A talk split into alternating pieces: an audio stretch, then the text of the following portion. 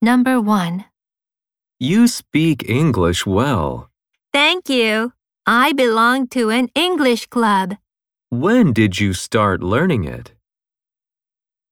1. I'm 13 years old. 2. In junior high school. 3. No, I don't. Number 2. Are you in the brass band club? Yes, I am. Do you play in concerts? 1. Yes, we have one next month. 2. It's 5 o'clock. 3. She is a math teacher.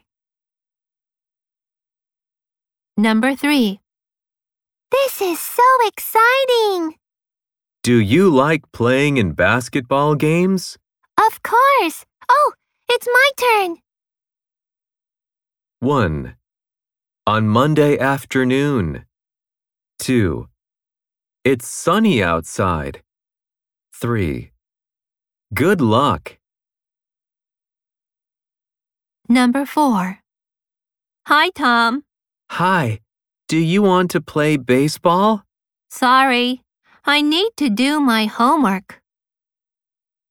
1. It's a new bat. 2. Science and math. 3. Okay, see you tomorrow. Number 5. Hi, Anna. Hello, Mr. Johnson. Are you going home? 1. Thanks, I'm full. 2. No, I'm going to the library. 3. Yes, it's mine.